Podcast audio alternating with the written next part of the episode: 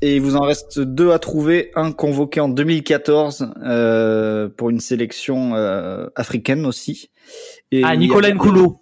Nicolas Nkoulou. Ah, mais il est imbattable, Romain. Ouais, Romain, il est injouable. Moi, je, moi, moi, je pense qu'il est sur Wikipédia. Je pense. Et il vous reste un joueur en 2018 qui fait la. Hiroki Hiroki eh Sakai Hiroki Sakai. Injouable. Injouable. Ah, il est injouable. Franchement, là. Euh...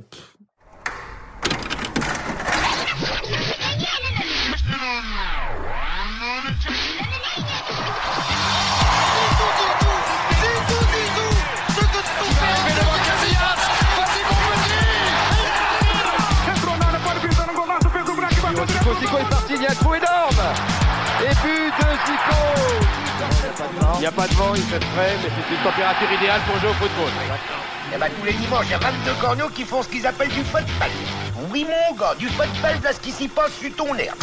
Bonjour à tous et bienvenue sur le 24e épisode de Soyez sympa, rejouer. Aujourd'hui, nous allons parler d'injustice. Nous n'allons pas reparler de la main de Dieu, mais d'une autre main, la main du diable, tout aussi décisive. Avant de gagner la Ligue des Champions en 1993, l'OM n'est pas passé loin en 1991, mais aussi en 1990. Cette année-là, l'OM est stoppé net par le Benfica en demi-finale. Le sujet de l'injustice, la main du Portugais Vata.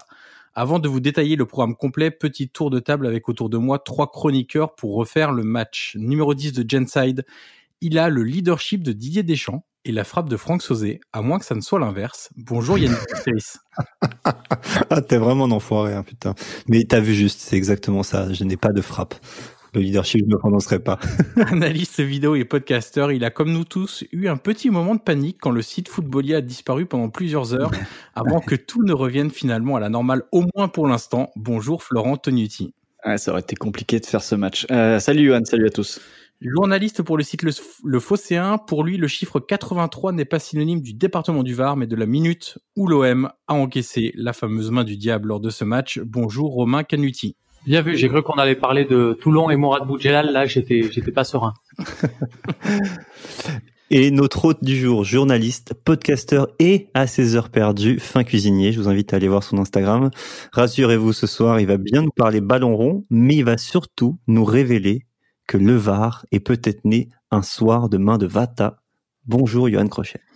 Merci Yannick, on va effectivement en parler et peut-être que Michel Rocard, oui oui, Michel Rocard est à l'origine de la VAR. Alors, vous en avez l'habitude, à chaque fois qu'on revient sur un, match dans une phase à, à élimination directe, que ce soit en Coupe d'Europe, en Coupe du Monde ou lors d'un euro, on débute toujours par rappeler le parcours des deux équipes. Alors, ce qu'on peut commencer à dire déjà en préambule, Florent, c'est que euh, bah déjà le Benfica euh, de, des années 90, c'est pas le Benfica actuel hein, qui est en grande difficulté euh, là en cette fin de saison. Euh, c'est un Benfica très très fort. Ouais, c'est un Benfica euh, très costaud, construit notamment autour des, des Brésiliens, parce que le, le, Benfica a servi de porte d'entrée quand même en Europe à pas mal de Brésiliens qui sont passés d'ailleurs en France, dont à l'OM d'ailleurs sur ce match-là. Carlos Moser est côté Marseille alors qu'il était au Benfica la saison précédente. Mais c'est une équipe qui, qui domine, on va dire, les, années 80 dans le championnat portugais, qui va faire deux finales de, Coupe d'Europe avec euh, avec la Ligue des, enfin deux finales de Ligue des Champions, de Coupe d'Europe des clubs champions, pardon, en 88 et donc 90. Euh, c'est un Benfica où joue aussi euh, Ricardo et Valdo qui iront au PSG par la suite. Bref, c'est une équipe très solide et c'est une équipe qui connaît ce genre de, de rendez-vous, de grands rendez-vous de, de Coupe d'Europe, même si elle ne gagne pas ses finales. Euh, elle en joue pas mal et euh, les années 80, c'est quand même, c'est vraiment sa période faste, euh, en tout cas sur les dernières saisons, sur les dernières années. Ouais, ce qu'il faut faire comprendre aux plus jeunes d'entre nous, ceux qui n'ont pas forcément l'habitude de comprendre et, de, et qui n'ont pour euh, pour vision de la, la Ligue des Champions d'aujourd'hui, c'est que c'est ce qu'on appelle les championnats mineurs aujourd'hui.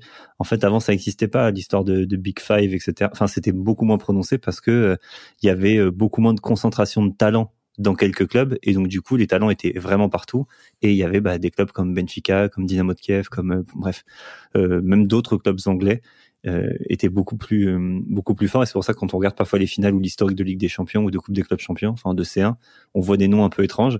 C'est juste que bon, avant, euh, le football était vraiment européen, il n'était pas concentré sur sur trois quatre pays. Quelques années avant, il y a le, le Bucarest qui gagne la Ligue des Champions, dans la Coupe des clubs champions, et ça souffre d'aucune contestation. Bien sûr. Et puis il y a l'étoile rouge de Belgrade euh, derrière qui, qui gagnera aussi. Euh, au niveau du parcours des deux équipes, l'OM élimine au, au, fur et à mesure de, de la compétition Brondby, l'AEK Athènes et le CSK Sofia. Le Benfica de son côté élimine Derry City, le Budapest Honved et Dnipo Petrovsk. Euh, Yannick, c'est le moment euh, idéal pour redéclarer ton amour pour la formule de, de l'AC1 à cette époque-là avec que des clubs champions et donc... En fait, c'est à la fois, genre, je trouve ça génial et en même temps je trouve ça tout pourri. Pourquoi je trouve ça génial? Parce que c'est la coupe d'Europe des clubs qui sont champions de leur pays. Donc en gros, euh, c'est un espèce de truc, comme je dis à chaque fois, genre pays contre pays, nation contre nation. Euh, mon champion va représenter euh, mon pays à l'échelle européenne. Donc sur le principe, je trouve ça cool. En revanche, comme je disais juste en intro, on est habitué aujourd'hui à une Ligue des Champions avec concentration des talents, donc avec les meilleurs joueurs, les meilleurs matchs. Et c'est vrai que la Ligue des Champions, c'est ça aujourd'hui. Mais à l'époque, l'AC1, c'est pas la compétition la plus dure à gagner. Je dis pas ça parce que je suis supporter du PSG et que l'OM l'a remporté, mais c'est c'est juste que il y a pas, il y a beaucoup plus de talent. En tout cas, c'est beaucoup, il y a beaucoup plus d'autres clubs dans, notamment en C3 ou en C2. Et donc, euh, l'année où, par exemple, le Real Madrid est champion, eh ben le Barça, l'Atlético Madrid euh, et tous les autres clubs espagnols vont être euh, vont être mis dans d'autres euh, dans d'autres coupes d'Europe, notamment la C3. Donc c'est je, elle, a, elle est très elle est très nostalgique cette C1 mais c'est pas c'est pas la crème du football. En tout cas, après je l'ai pas vécu, donc je me rappelle pas, j'ai pas vu tous les matchs de l'époque, mais je sais que c'est pas la crème du football versus ce qu'on a aujourd'hui. C'est difficile de comparer. Euh, c'est toujours difficile de comparer les époques. Je suis d'accord avec ça. Ça c'est. Non, mais parce que on oublie que maintenant, en fait, on a aussi intégré des formules avec des phases de poule et que du coup, ça rend euh, voilà la, possibilité aux, gros clubs de se rattraper. Le club qui va perdre un premier match ou de, Ligue des Champions va avoir dans sa poule l'occasion quand même de passer, et ce qui n'existait pas à l'époque. Donc, ce qui a coûté euh, à l'OM euh, sa place en 92 avec l'élimination prématurée contre contre le Sparta Prague. Mais l'année suivante, par exemple, où l'OM gagne la Ligue des Champions, on, a tous dit, vous autres, les supporters parisiens en premier, hein, euh, ils ont rencontré personne. Euh, en tour préliminaire, il y a Leeds et Barcelone qui se font sortir en fait au stade avant la phase de poule, euh, c'est dans l'équivalent des, on va dire des 16e de finale, 8e de finale, et c'est là qu'ils se font sortir. Mais l'OM aurait pu se retrouver avec une poule Leeds, Barcelone et, et, Glasgow Rangers, et on n'aurait rien trouvé à y redire. Oui, bien sûr. C'était pour rappel la, la, la formule de, de l'année où l'OM gagne les champions. Ils ont un 16e aller-retour, un 8e aller-retour, et après c'est une phase de poule euh, classique de quatre euh, avec quatre équipes, et c'est le premier de chaque euh, poule. Il y avait deux poules qui se qualifient pour la finale. C'est ça, hein, je dis pas de bêtises normalement. C'est ça. C'est ça. Donc c'est vraiment en plus c'est très alambiqué versus ce qu'on a aujourd'hui qui paraît beaucoup plus simple ou les formules de ces trois aller-retour classiques des années 90. Quoi. Alors au match aller, l'OM s'impose 2-1. Mais finalement, le score, il est un peu, un peu dur dans le sens où l'OM aurait pu s'imposer par beaucoup plus de, buts d'écart. Romain, quel souvenir tu, gardes de ce match aller? On a, on a reçu Yvan Bonnet euh, pour le, rejouer le fameux OM Montpellier 5-4 et il m'avait dit que ce OM Benfica, le match aller, était pour lui le meilleur match de l'histoire de l'OM en Coupe d'Europe. Ouais, c'est, je rejoins totalement euh, ce que dit Yvan. C'était un, un match euh, incroyable parce que euh, des milliards d'occasions et puis c'était l'avènement d'un joueur. Donc ça sera ça lui donnera une dimension encore plus romantique et encore plus joueur moody c'est Enzo euh, Francescoli qui euh, sur ce match-là a vraiment euh, bah, allez on va dire c'est exagéré il Marseille mais c'est voilà prenez le match de, de Zidane contre le Brésil à la Coupe du Monde 2006 le quart de finale. Enzo Francescoli c'était contre Benfica c'était un peu pareil. C'est-à-dire c'était vraiment un festival non-stop et déjà, ce qu'on voit, on se dit, il n'y a que lui qui peut les faire. D'ailleurs, ben, Zidane avait assisté à ce match et, et Francescoli était son idole. Euh, c'est peut-être le petit clin d'œil. Et là où ça donne cette dimension romantique, c'est parce que justement derrière l'OM ne, ne, passe pas. J'en parle beaucoup avec euh, Eric Dimeco. Pour lui, la meilleure équipe de l'OM dans laquelle il est joué, c'est cette équipe-là de 90. Pour lui, elle était meilleure que celle de 93, meilleure que celle de 91, dont on dit souvent c'était elle la meilleure équipe, euh, même s'ils n'ont pas gagné. Euh, ah, pour Timeco, c'est celle de 90. Et voilà, ce match aller contre Benfica, euh, voilà, l'OM peut, doit gagner en fait 4-1, 5-1, 6-1. Ce qui veut dire que derrière, euh, Vata, il est gentil, mais il peut mettre la main gauche, la main droite. Euh, ben, ça change rien. On peut lui, on peut lui accorder le but et l'OM serait quand même euh, en finale. Alors Flo, euh, toi qui as revu aussi euh, le, le, match aller, tu voulais faire un petit focus justement, Roman en, en a parlé sur sur Francescoli et sa performance. Ouais, bah c'est, il a évoqué, Romain a déjà évoqué la la ressemblance avec Zidane. Et, c'est vrai que en termes de, de, de, contrôle de balle euh, et de gestuel, il y a, y a quand même une filiation assez assez évidente. Et d'ailleurs euh, j'étais retombé sur un article en préparant l'émission sur un article je crois de de SoFoot qui évoquait la rencontre entre ou l'une des rencontres parce qu'ils se sont rencontrés plusieurs fois entre entre Francescoli et Zidane. Et euh, et en fait euh, l'article se termine sur sur une phrase de, de, de, Zidane à propos de Francescoli, où euh, où il parle à, un je vais citer en fait c'est la c'est Francescoli qui présente son fils à Zidane et, euh, et Zidane et donc le fils lui demande euh, comment il faisait pour contrôler aussi bien le ballon. Et Zidane répond à propos euh, de Francescoli dit demande à ton vieux j'ai tout appris de lui. Voilà. Et c'est vrai que si vous revoyez euh, ce, ce, match aller même le match retour hein, même si le match retour on va en parler après Francescoli est moins brille moins parce qu'il est très attendu par les mecs du Benfica en face et par l'ambiance générale, je pense. Mais sur le, le match aller, oui, il est, euh, on va dire qu'il plane euh, sur le terrain et, euh, et, il est, il est un cran au-dessus des autres.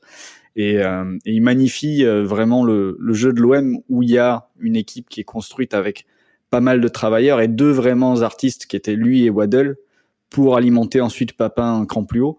Et c'est vrai que la deuxième mi-temps de Marseille euh, sur ce match aller doit doit les mettre en position de de euh, d'être quasiment qualifiés avant le retour puisqu'à l'époque les remontadas étaient pas forcément habituels. Euh... c'est sa seule saison, je crois. L'homme, il en fait pas beaucoup. Euh, Francisco, il en fait une, une ou deux. C'est sa dernière, je crois, celle-là. De mémoire, il en fait, il en fait qu'une, non, une saison à l'OM. Ah, il en fait qu'une. Et, et, au moment où il s'en va, euh, tout le monde se dit c'est un cataclysme. Pourquoi Parce qu'en fait, il va être remplacé dans l'idée, il va être remplacé par euh, euh Pixie Stojkovic, qui, sera blessé. Enfin, ça, ça sera pas très concluant dans l'esprit. Et, et, en fait, c'est Abedi Pelé qui, qui, sur qui personne ne misait, qui avait eu un premier passage au club qui n'avait pas été fou et qui s'entendait pas bien avec Papin, par exemple et, c'est ce Petit Pelé qui va prendre ce, ce, ce poste-là, euh, comme décrivait euh, Flo dans cette équipe, où, euh, où il y avait de la place devant pour euh, Papin, Waddle et un, et un troisième mec.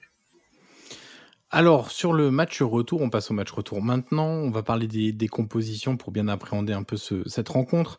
Du côté de l'OM, on a Castaneda dans les buts. Alors, on va s'arrêter tout de suite sur Castaneda, euh, parce qu'évidemment, c'est un acteur important de, de ce match-là.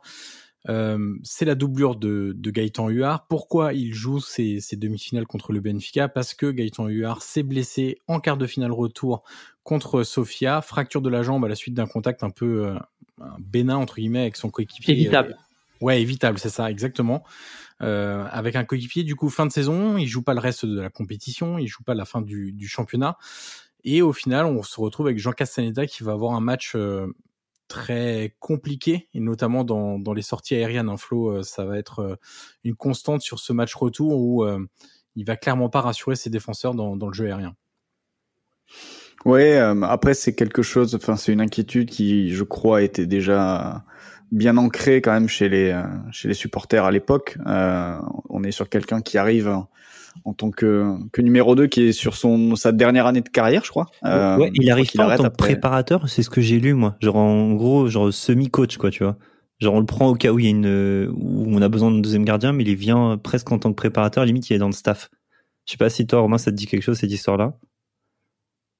Non, je sais qu'il était en, en fin de carrière. Non, non, il était pas encore euh, pas encore fini, même si euh, ouais personne trop comptait sur lui. Et c'est vrai qu'au moment de la blessure de, de Huard, D'ailleurs, tout le monde en veut euh, sur le moment, hein, depuis c'est passé, mais sur le moment, tout le monde en veut un peu à Huard. Et euh, moi, j'ai ce souvenir-là que à Marseille, c'était un peu Huard a fait n'importe quoi, il s'est blessé bêtement, et, euh, et ça entraîne aussi le recrutement dans le méta pour les saisons, les saisons d'après.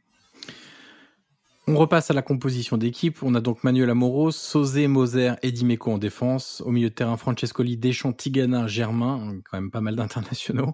Et devant, la doublette Waddle, Papin, entraîneur, Cette Gérard équipe, elle est incroyable quand même. Enfin, tu, je comprends pourquoi Dimeco dit que la meilleure. Je la trouve, euh, pff, elle est fabuleuse dans cette équipe. Je, je vois pas, je- enfin, elle est vraiment fabuleuse cette équipe.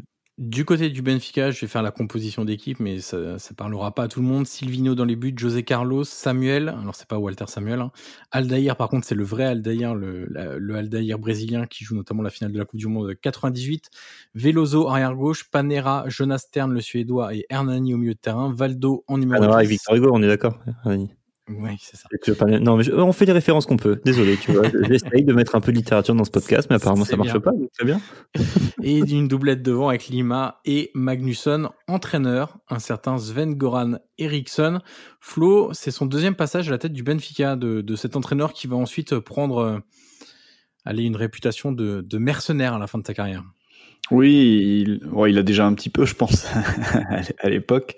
Mais euh, ouais, c'est son, c'est en effet son deuxième passage à, à Benfica, vu que euh, il a, il a vécu un premier passage très positif euh, au début des années 80 avec un doublé, un, enfin un doublé en 83 et un autre titre en 84, avec en plus une, une finale de Coupe de l'UEFA, puisque euh, comme on le sait, Benfica est maudit euh, en finale de Coupe d'Europe depuis les années 60 et, et la malédiction de, Bela Gutmann. Mais euh, mais oui, bah c'est, il fait partie de ces entraîneurs qui sont quand même en vogue à l'époque, mais qui aura ensuite une, très longue longévité, puisqu'au final ses derniers succès, euh, Johan, tu me diras si je me trompe, mais c'est, avec la Lazio euh, fin fin début des années fin des années 90, début des années 2000. Et après, il partira, on va dire, dans un enchaînement de sélections la plupart du temps et d'aventures plus ou moins, plus ou moins ratées avec euh, Mais toujours bien payé. Mais toujours bien payé. Il y, en a une avec l'OM, alors c'est très court, et c'est ça tient plus de l'anecdote, mais début euh, 2007, il y a une rumeur comme quoi l'OM va être racheté par un, un entrepreneur euh, canadien, euh, un certain Jacques Kashkar, je sais pas si vous avez déjà entendu ce nom, et euh, il viendrait avec des investisseurs américains, et il viendrait avec Sven Goran Eriksson et David Beckham dans ses euh, bagages.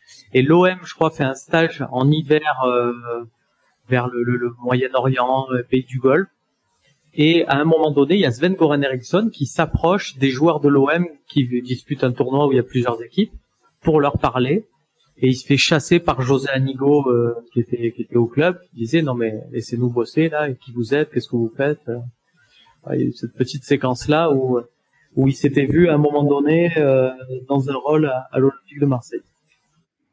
Et Jack Kashkar, euh, pour l'anecdote, euh, il me semble euh, qu'il vient de prendre, euh, enfin non, qui a pris l'année dernière, je crois, euh, de la prison ferme euh, aux États-Unis pour une fraude. euh, C'est bizarre ça. Il avait l'air sérieux comme garçon pourtant. C'est ouais, bizarre. c'est- C'est bizarre. Euh, Yannick Flo a commencé à parler de la malédiction du, du Benfica. Est-ce que tu peux Ouais. nous, nous rappeler un peu ce que ce que c'est exactement? C'est fou. ouais. La malédiction de, de Benfica, en fait, elle est liée à un homme et tu l'as prononcé, c'est Bela Gutmann. Bela Gutmann, c'est un, un coach qui a, qui a coaché mais le monde entier, vraiment euh, dans les années euh, euh, 50, 60, etc. Même je crois qu'il démarre en, en 40, il me semble, je sais plus. Enfin bref, il, il a coaché le monde entier et euh, à Benfica, il fait gagner la Coupe d'Europe, en, enfin la C1, en 61 et en 62. Et il se barre. Il se barre en, en 63, enfin il se barre à la fin de, une fois qu'ils ont gagné la deuxième C1 de suite. Et il se barre en disant euh, Je m'en vais en vous maudissant. À partir d'aujourd'hui et pendant 100 ans, Benfica ne remportera pas une Coupe d'Europe. Et c'est vrai. Alors je vais vous expliquer après pourquoi il s'est barré, mais c'est vrai. Ils ont fait huit finales ensuite de Coupe d'Europe perdues. En C1, ils ont fait 63, 65, 68. Donc globalement la même, la même ossature d'équipe en tout cas. Donc c'est, tu vois, c'était quand même des bons joueurs euh, perdus. 88, 90, ils perdent avec une belle équipe aussi. Et ils perdent aussi en C3 en 83, je crois. Et puis récemment en 2013, en 2014. Et ils ont, d'ailleurs, ils partagent avec l'OM, ils partagent un record. Ce sont les deux seuls clubs qui ont perdu trois finales de C3 sans jamais en remporter aucune. Donc c'est vraiment, euh, là en l'occurrence, c'était un peu le derby de la loose. hein. Mais euh, Benfica, pourquoi il s'est barré? Tu vas me dire le mec, pourquoi il a été aussi vénère? C'est juste une histoire de thunes. Il a demandé en fait à être augmenté. Parce que euh, il, il, estimait que voilà, il faisait gagner, il faisait gagner énormément d'argent à Benfica. Il y a une longue citation où il dit qu'il a rendu Benfica millionnaire, que en gros au départ pour chaque match amical, Benfica touchait 2500 dollars, qu'aujourd'hui c'était 250 000, etc., etc. Il a demandé une prime, il l'a pas eu. Euh, mais c'était que dalle. Hein. C'était euh, vraiment très très peu d'argent, enfin pour pour peu. Et, euh, il a dit c'est pas grave. Il a été très touché aussi par une autre histoire qui, en gros, il avait fait venir sa femme. Il a demandé à faire venir sa femme en avion pour un match, etc.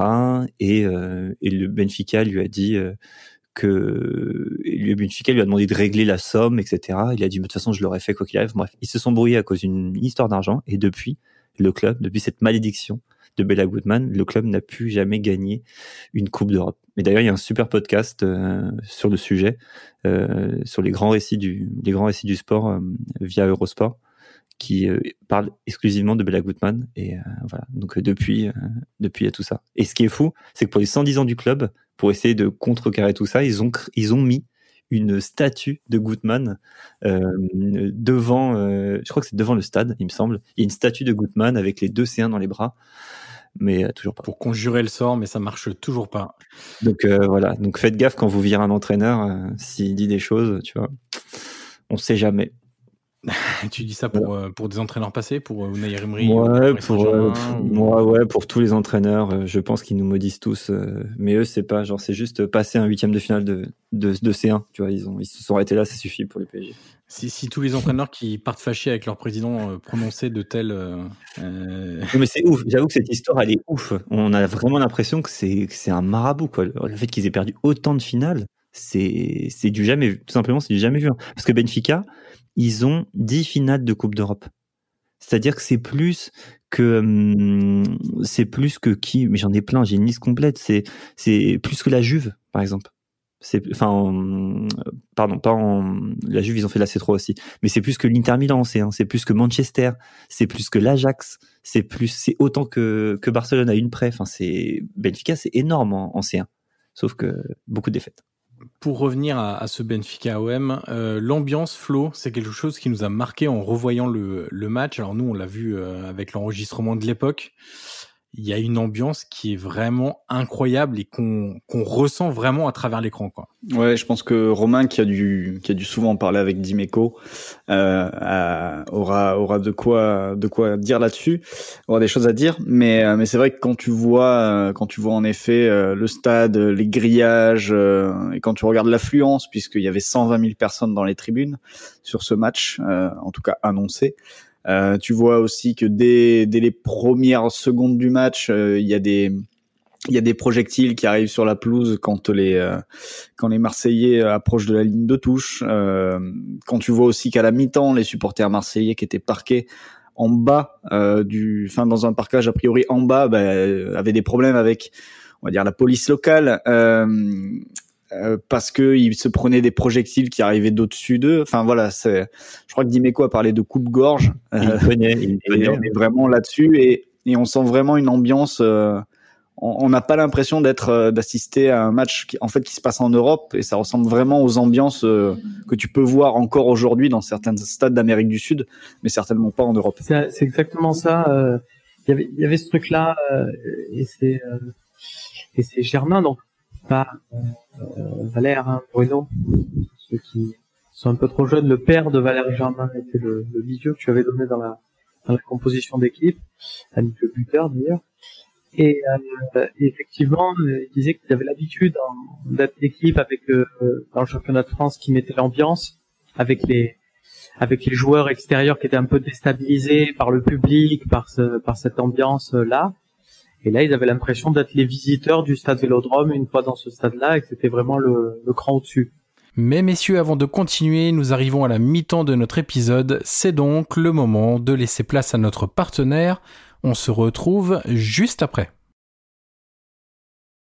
Alors Flo, sur le match, on va peut-être faire assez rapide. Parce que malheureusement, autant le match aller était hyper intéressant. Euh, il y avait des choses à raconter sur, sur ce qui se passait sur le terrain, autant le match retour. Bon, on a assez vite compris, dans les cinq premières minutes, le scénario du match et ce qui allait se passer en fait. Ouais, c'est c'est un match qui est déjà j'évoquais tout à l'heure le traitement de faveur pour euh, pour Francescoli, mais c'est pareil pour Waddle, c'est pareil pour Papin. Euh, donc c'est un match très haché. Euh, côté marseillais, euh, on n'ose pas trop, j'ai l'impression, sortir et accompagner justement les trois de devant, qui doivent un petit peu se débrouiller tout seuls pour essayer d'approcher les buts adverses. Et vu qu'en face ils les attendent, bah, généralement ça finit sur des coups francs ou, ou des ou des fautes ou des touches. Enfin voilà. Et, et du côté de, de Benfica, on se heurte quand même à une défense marseillaise qui est quand même très très efficace très travailleuse parce que Deschamps Tigana ça, ça, court beaucoup, ça ratisse pas mal. Alors Deschamps court plus que Tigana à ce moment-là vu que Tigana est sur sa ou une de ses dernières années alors que lui euh, arrive vraiment au, plus haut niveau. Et euh, donc des deux côtés, tu as vraiment deux blocs qui se neutralisent et un match très haché, euh, ce qui au final est à l'avantage de l'OM parce que malgré l'ambiance compliquée, il se passe pas grand-chose sur le terrain à part sur des coups de pied arrêtés où il y a des, des, petits cafouillages et il y a des alertes dans les dans les deux dans les deux surfaces de réparation. Mais c'est vrai que euh, sur le plan du, du, jeu pur, il y aura il y aura très peu d'actions en fait qui viendront euh, de, de construction etc. Comme on en avait vu lors de la deuxième mi-temps du match aller par exemple. Et donc, si on parle de terrain, on est obligé de parler de ce qui s'est passé à la 83e minute de ce match, la fameuse main de Vata, euh, un inconnu il y a deux ans, euh, disait Jean-Michel Larquet qui commentait déjà avec euh, Thierry Roland ce match sur sur TF1. alors, ce qu'il faut dire sur sur Vata, c'est que c'est un attaquant angolais, meilleur buteur de deuxième division portugaise en 88 deux premières divisions en 89 lorsque Benfica est, champion et se qualifie donc pour la Coupe d'Europe des clubs champions. Bon, c'est honnêtement, il a deux très bonnes saisons, deux trois très bonnes saisons et ensuite Flo, euh, bon, il quitte assez rapidement le Portugal, euh, ça part à Malte, euh, bon et puis après ça fait pas mal de petits clubs. C'est, disons que le, le, point le plus haut de sa carrière, ça va rester une main quand même. Ouais, c'est ça.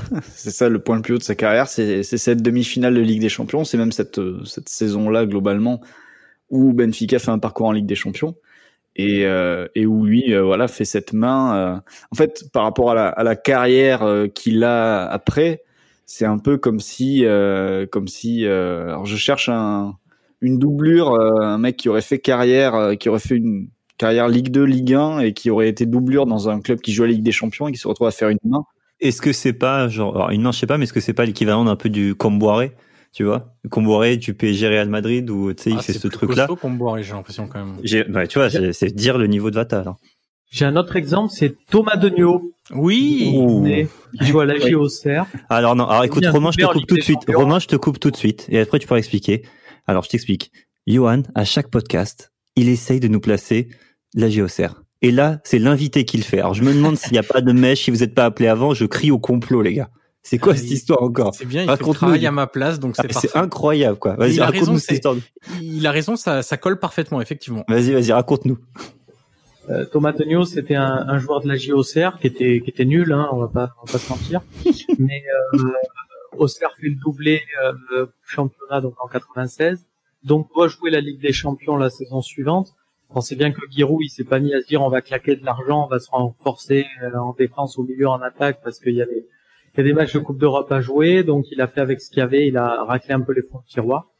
Et euh, Thomas Donieux, je crois, euh, il met deux buts sur un match de Ligue des Champions. Je sais plus si c'est contre les Rangers. Si, c'est à Glasgow contre les Rangers, exactement. Voilà, ils étaient dans une poule, il y avait Glasgow, il y avait l'Ajax, je crois, et il y avait Zurich, enfin, et ils finissent premiers euh, alors qu'on leur promettait euh, une sortie de route prématurée. Et ils iront donc en quart de finale, ce fameux quart de finale contre le Borussia Dortmund avec le ciseau de Lilian Lasland. Ouais, et Denio est important sur ce sur cette phase de poule puisque comme tu le dis Romain, il met un doublé euh, sur la pelouse des, des, Rangers et en plus face à des Écossais au style très kick and rush, il met deux buts de la tête. Donc il prend les Écossais sur le jeu aérien alors que alors que c'est la spécialité des, des, Écossais. Alors pour revenir à notre notre Benfica OM, je décris rapidement l'action, puis après on y revient dessus un peu euh, tous ensemble.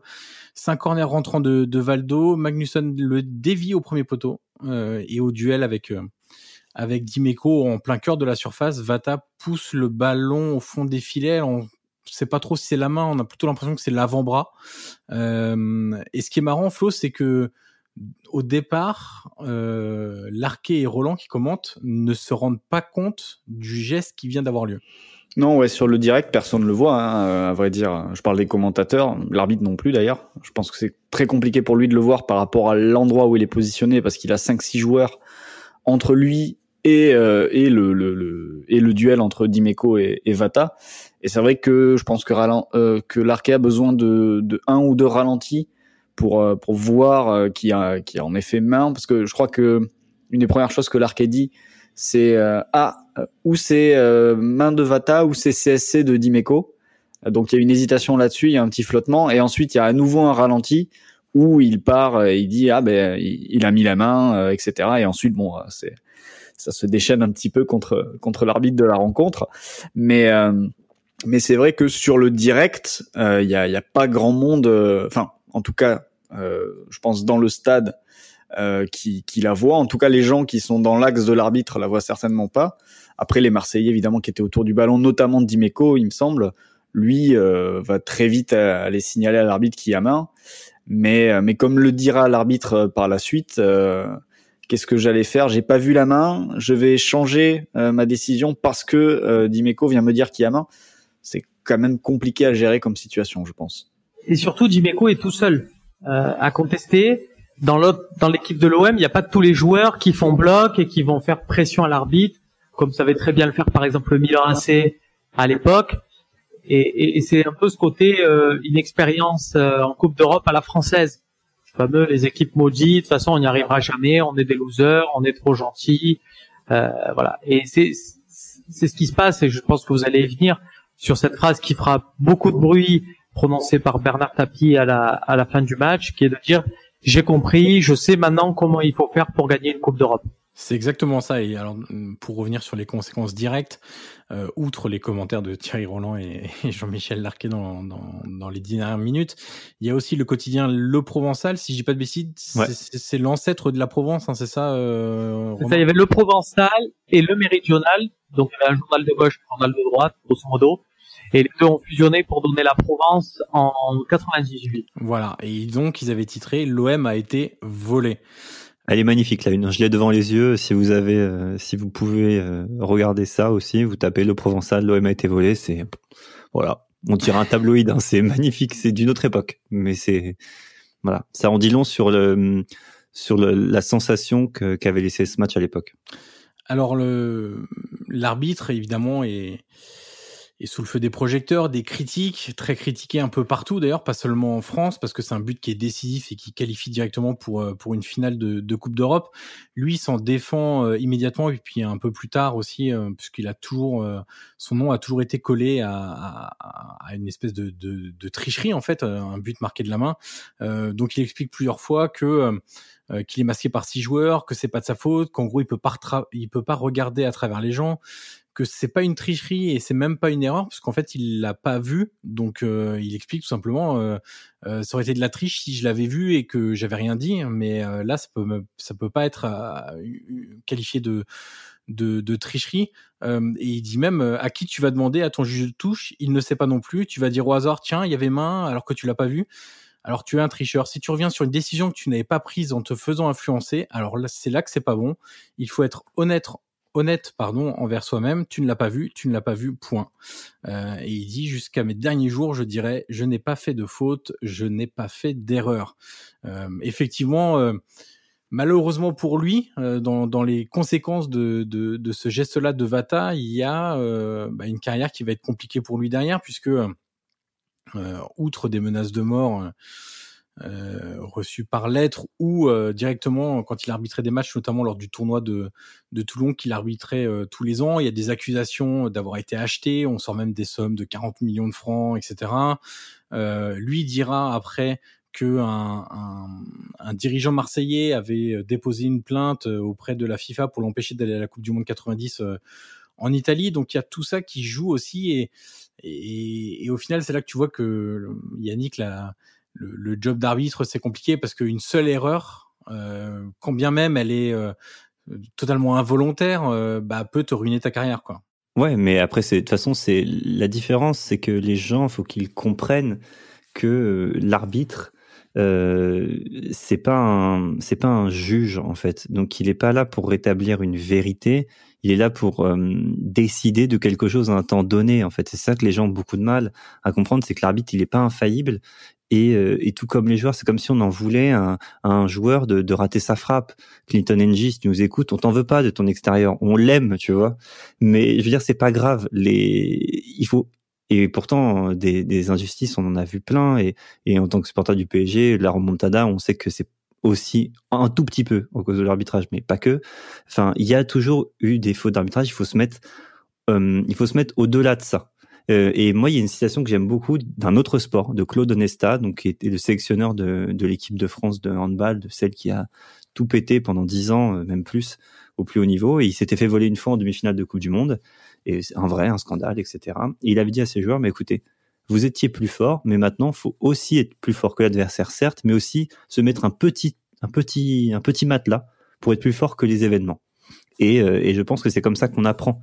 Et quand Tapi dit, euh, euh, je sais maintenant comment gagner une Coupe d'Europe, alors oui, les mauvaises langues vont dire, et, peut-être qu'il y a du vrai là-dedans, moi j'en sais rien, qu'il y avait de etc. et compagnie, peut-être, on sait pas, Tapi est très sulfureux là-dessus, mais je pense qu'aussi il, y a du management en disant, bon écoutez les gars, pour gagner une Coupe d'Europe, il faut pas seulement être les meilleurs, il faut aussi se mettre dans les conditions d'eux et du coup faire un peu plus. Et je pense qu'il y a aussi de, ça là-dedans, que c'est pas qu'une histoire de, gros sous et de mallettes. Ça serait un énorme cliché, je pense, et réduire euh, le management de tapis et cette équipe de Marseille de l'époque à, peu de choses si on les réduisait qu'à ça. C'est tout à fait ça. Je pense qu'il y a, d'ailleurs, il le dira, euh, le fait d'engager euh, Franz Beckenbauer la, saison suivante, c'est aussi pour donner du prestige à l'OM, pour faire en sorte que, que tous les clubs européens placent Marseille sur la carte du foot européen voilà, d'arriver à chercher comme ça, à, à, avoir un peu de la notoriété qui fasse en sorte que ben, l'arbitre, au moment de prendre une décision, il se dit quand même c'est l'OM, faut que j'y réfléchisse à deux fois avant de pas leur euh, l'accorder un but. Voilà, c'était un peu du vice. Mais euh, cette citation de Claude ça, je la connaissais pas, mais ouais, elle est, elle est, elle est nickel parce qu'elle colle parfaitement à, à l'événement. Moi, à chaque fois, je faisais partie des gens qui étaient contre l'arbitrage vidéo. Et à chaque fois, pour euh, pour illustrer mon propos, je parlais de ce OM Benfica. Et je revenais sur ce qu'on s'est dit, c'est-à-dire que il y a deux manières de voir les choses. On peut se dire l'OM s'est fait voler parce que euh, ben, Vata a marqué de la main. Et il y a la manière de dire, et ce que je dis à chaque fois, l'OM n'a pas creusé l'écart à l'aller comme il aurait dû. Et donc du coup, ça paye, ça, on se met pas suffisamment à l'abri euh, d'un événement justement sur le match retour. Voilà, et ça se trouve sans ça, l'OM gagne pas, on fait pas sa finale l'année d'après, et gagne pas après en 93. Alors qu'en 93, tu vois, c'est pas c'est pas dingue ce qu'ils font, ils gagnent quand même. C'est pas toujours le meilleur qui gagne en fait. Ils gagnent sur un corner euh, qui n'a pas, pas lieu. Et si et si Alvar à l'époque, eh ben il y a jamais ce corner, il y a jamais Boli, et jamais cette une de l'équipe. Enfin, tu vois, la VAR, n'intervient pas sur les la VAR n'intervient pas sur les corners. Ouais, maintenant elle intervient sûrement sur tout, tu sais, qu'on se dit que bon. non mais bien sûr, c'est tout à fait ça. Et, et en fait, l'OM a créé en fait une épopée. C'est-à-dire qu'il y a eu cette demi-finale, derrière il y a eu une finale, euh, perdu au tir au but contre l'étoile rouge, et aujourd'hui on se dit que l'histoire est belle parce qu'on sait que deux ans après, il y a eu cette victoire euh, à Munich contre le Grand Milan AC. D'ailleurs, ce qu'on oublie de dire sur euh, cette épopée de 90 là et, et ce match contre Benfica, c'est que l'OM serait allé en finale, très bien, mais c'est tout. Euh, on oublie de dire que derrière, en finale, il y a le Milan AC et je pense que le Milan AC de 90, euh, comme celui de 89, c'est vraiment, euh, ils sont au sommet et que l'OM aurait eu aucune chance en finale. Voilà, ça on oublie de le dire aussi, c'est que l'OM n'a pas perdu la Coupe d'Europe à cause de à cause de Vata en 90. Derrière, il y avait une finale et un club ultra favori à jouer. Et là, tu as, employé un mot que moi j'utilise régulièrement aussi, c'est le terme d'épopée. Et c'est ce qui fait que, hum, évidemment, l'OM est aussi rentré dans le cœur des, des Français, euh, comme parce qu'ils ont fait une épopée européenne, c'est-à-dire qu'ils ont représenté la France entre guillemets, même si à l'époque déjà il y avait beaucoup plus de clubs quand même français, mais ils ont ils ont porté l'étendard français euh, très haut comme a pu le faire le PSG dans les années 90 aussi en faisant cinq demi-finales de Coupe d'Europe consécutives, et ce que n'a pas, ce que ce qu'a fait Saint-Etienne évidemment en 76, mais ce que n'a pas réussi à faire Lyon par exemple, alors qu'ils ont dominé le football français pendant quasiment dix ans. Et ces épopées européennes, ces choses qu'ils ont au-dessus, au-delà, font que les clubs bah, on les aime un peu plus. Et, et l'OM, et je te dis, hein, c'est un supporter du, du PSG qui te le dit, les épopées européennes de l'OM, même encore là, faire une finale de Coupe d'Europe avec euh, une équipe qui est pas incroyable, et mais d'en faire régulièrement, 99, 2004, 2014, c'est ça? 2018. C'est ça? 2018. 2018, pardon, excuse-moi, oui. Putain, je voyais ça si loin, mais non, c'était c'est si proche. En fait, c'est des choses qui sont extraordinaires pour le football français, qui devraient pas l'être parce que on devrait en faire beaucoup plus souvent. Mais c'est ce qui fait que c'est un club aussi à part et que dans l'ADN du club, même si sur le plan national, euh, ils sont ils gagnent très peu, et heureusement qu'ils ont eu cette époque avec des champs, mais il y a ce truc en plus qui fait que voilà pourquoi l'OM est, est, un club à part en France aussi, et c'est notamment pour moi dû à, à ces épopées européennes. Alors, tu en as parlé dans l'introduction, Yannick. Est-ce qu'on doit la VAR à Michel Rocard? Vraie question, vraie question, puisque après euh, donc ce, cette main de Vatal, l'élimination de l'OM, euh, Michel Rocard va contacter euh, Bernard Tapie, va lui faut expliquer qui est Michel Rocard à l'époque quand même. Voilà, donc c'est le premier ministre de, de l'époque, et il avait dit à Bernard Tapie euh, qu'il demanderait au secrétaire d'État au sport de prendre, je cite, les contacts nécessaires pour envisager de doter les juges arbitres d'un écran de contrôle placé sur le bord du terrain c'est peut-être une des premières fois quand même où on parle euh, de vidéo dans le foot et on le doit à Michel rocard Et voilà. Bah écoute, ouais, c'est, je trouve ça, je sais pas si je trouve ça bien ou pas, mais ça prouve l'ampleur qu'avait pris cette affaire-là. C'est-à-dire que le premier ministre de, de la France, donc des, des, plus grandes puissances du monde, il vient nous parler de, il faut mettre comme ça, faut arbitrer comme ça. Enfin, genre, c'est, c'est un peu n'importe quoi parce que je pense qu'il avait d'autres choses à faire surtout à ces à cette période là mais euh, écoute moi je je me dis que ça se trouve le, VAR est né à ce moment-là donc euh, je sais tu vois je, non faut pas je sais pas hein, mais tu vois ça a dû naître dans dans l'esprit euh, chagrin de certains de se dire tiens. Non il y a un contexte politique et, et je pense que tout cela on, on est tous d'accord il y a un truc qu'on déteste c'est que nous on suit le foot 365 365 jours par an pardon on est à fond et on voit par exemple tous les quatre ans des mecs euh, s'intéresser au foot euh, à l'occasion d'une Coupe du Monde. Ça nous agace profondément. Mais c'est pas qu'ils c'est pas qu'ils s'intéressent qui nous agace, c'est qu'ils en parlent comme si ils étaient experts. Voilà, c'est ça. C'est ça surtout. C'est ça, exactement. Et, et Rocard, c'est exactement ça. Rocard, il prend la parole pour une seule chose. L'OM, il s'en fout. Le foot, il s'en fout. Mais l'OM, c'est le club présidé par Bernard Tapie. Et il sait très bien que Bernard Tapie, c'est la personnalité montante, qu'il a des vues euh, sur la politique. Il est déjà candidat, il avait déjà été candidat pour le Front National à, à Marseille.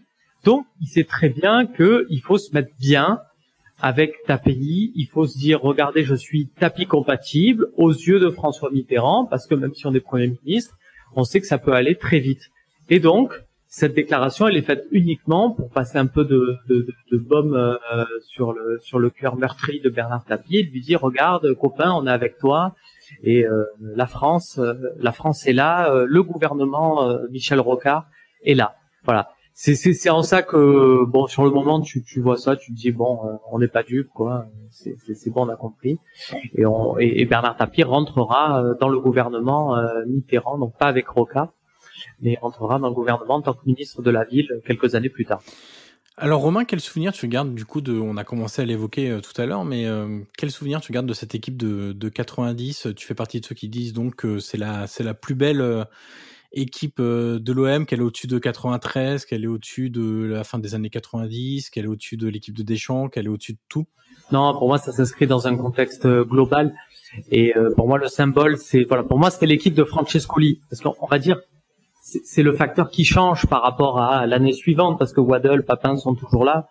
Et, c'est Francescoli le facteur. Et je comprends en fait qu'on est euh, voilà que ça soit le Roberto Baggio euh, de la Ligue 1, c'est-à-dire que euh, l'artiste ah qu'est-ce qu'il était beau. Bon ça n'a pas été l'équipe qui a remporté le plus de trucs mais qu'est-ce que qu'est-ce que c'était bien qu'est-ce que c'était génial. D'ailleurs je crois que comme il a joué au Matra ils ont un peu le même souvenir là-bas de, de lui.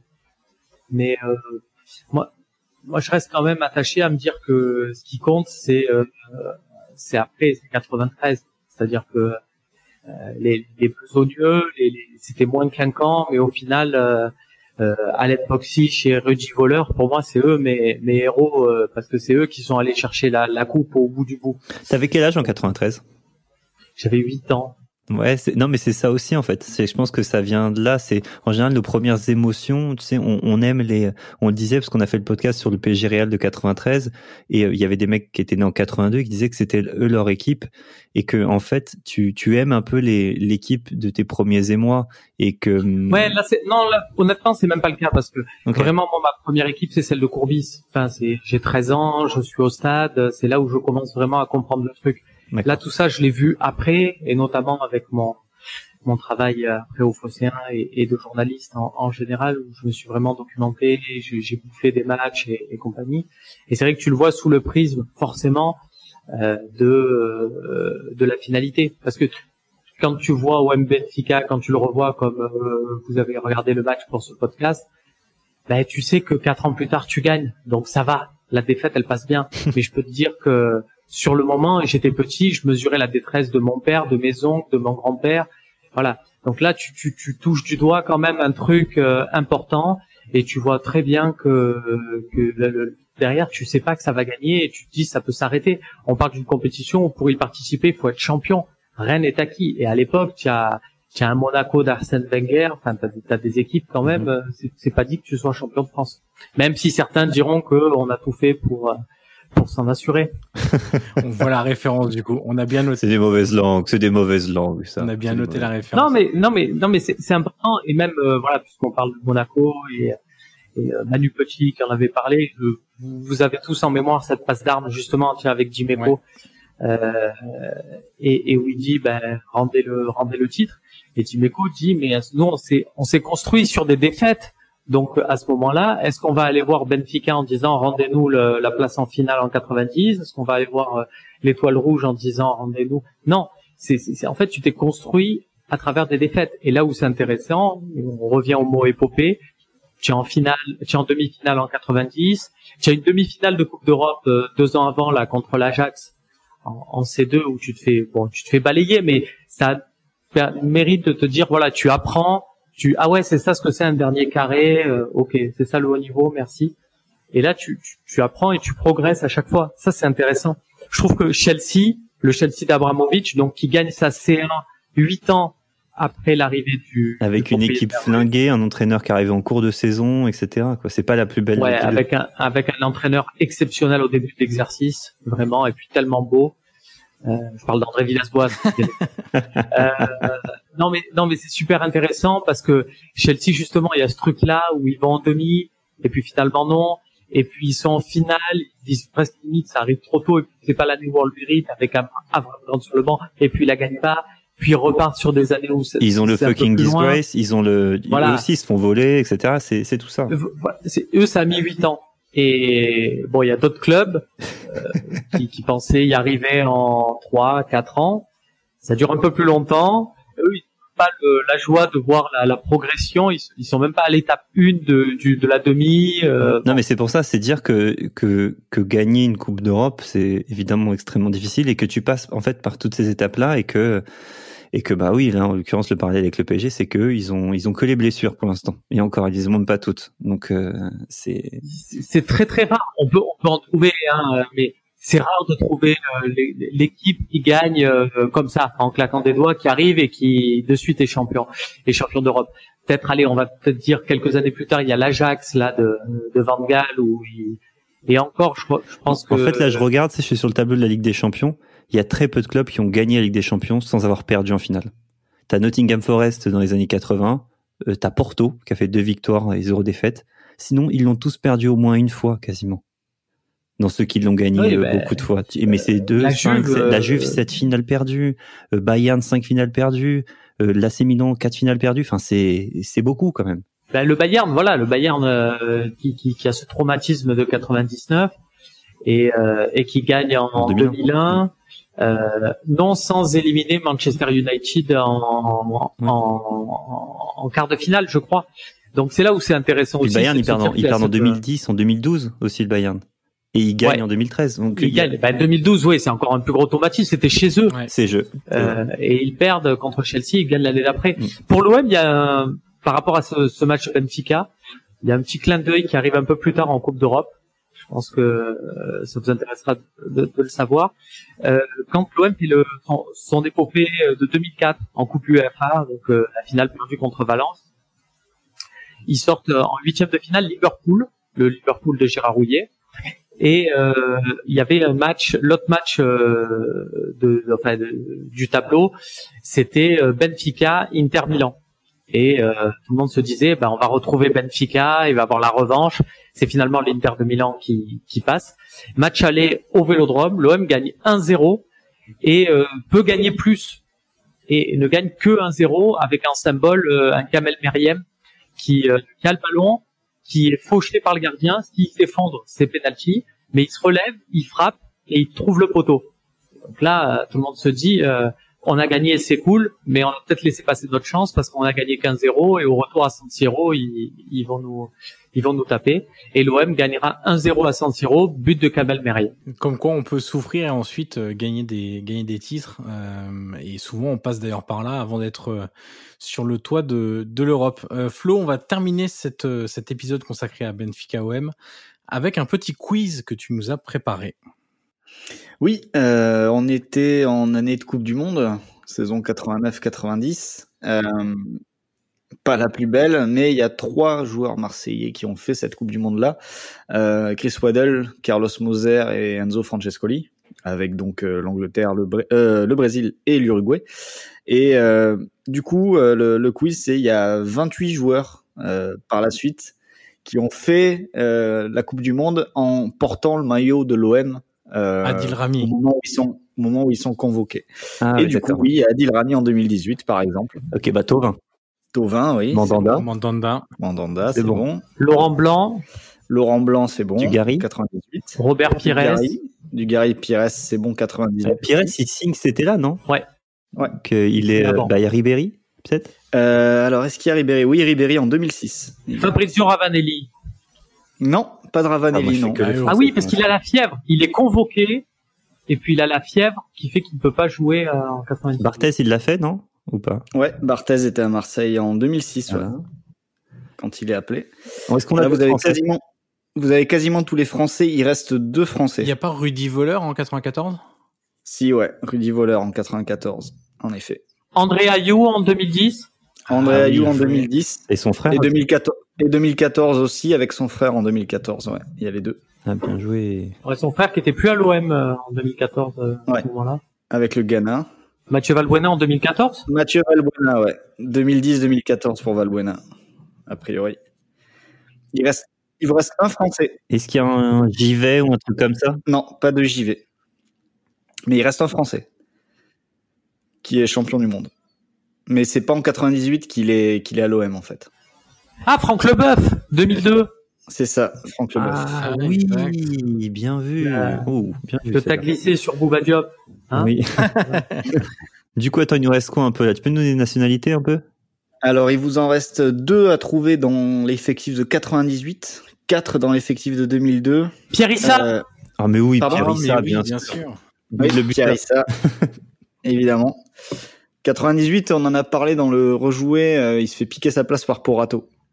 Ah bah Andreas Kopke, ouais. Ah oui, Ouais. bien joué, bien Tout joué. à fait. Dans le groupe. Et, et oui, qui prend le bouillon totalement contre la Croatie euh, en quart de finale. C'est ça. Ensuite, 2002, il y en a quatre. C'est des quoi comme nationalité? Ah, il y a Il y a Joseph Yobo, Abibay, il est pas dedans Joseph Fiobo, oui. Non, pas d'Abib Bey, a priori. Daniel Van Buiten, qui est excellent contre Ronaldo en huitième avec la Belgique. Ouais. Et il reste. euh, alors, je crois que c'est Camerounais, mais j'ai un doute en fait. Ah, Salomon Salomon, Salomon Olympe. Olympe. Ah ouais, c'est ça. Exact. Mhm. Et il reste un Polonais en 2002. Euh, Oh. Piotr. Ouais. Oh. Avec Est-ce que tu sais l'écrire? C'est ça. que je veux dire. Il y a des W. 2006, 2006, il y a un Ivoirien. Abdou Meïté. Ouais, Mhm. Abdou Maïté. 2010, il y a bon, si je dis le Ah, Gabi Enze. Gabi Heinze, Ah, tout quel à fait. Et après il y a Et deux Tai Taiwo. Tai Taiwo. Ah, il y a Lorixana, non? Non, non, l'Albanie. Ils font l'euro. Ah oui, c'est l'Euro, pardon. Ouais, l'Albanie c'est plus tard, ouais, pour l'Euro. Non, il reste un joueur en 2010, euh, Ah, Stéphane Mbia. Stéphane Mbia, Oh, exactement. Un beau bordel, le Cameroun 2010. Et il vous en reste deux à trouver. Un convoqué en 2014 euh, pour une sélection euh, africaine aussi. Et ah, Nicolas Nkoulou. Nicolas Nkoulou. Ah, mais il est un, imbattable, Romain. Ouais, Romain, il est injouable. Moi, je, moi, moi, je pense qu'il est sur Wikipédia. Je pense. Et il vous reste un joueur en 2018 qui fait la. Hiroki Hiroki Sakai Hiroki Sakai. Injouable. Injouable. Ah, il est injouable. Franchement, là. Euh, je, suis concentré à tenir mon micro. Euh... je suis pas sur Wikipédia. Euh, plaisir du jeu avant tout. Bien sûr. magnifique, injouable. Bon, parfait. Il y en avait donc 28, c'est ça tu nous as dit, euh, Flo? C'est ça, 28 et 31 si on ajoute les trois que j'ai cités qui ont fait la Coupe du Monde 90.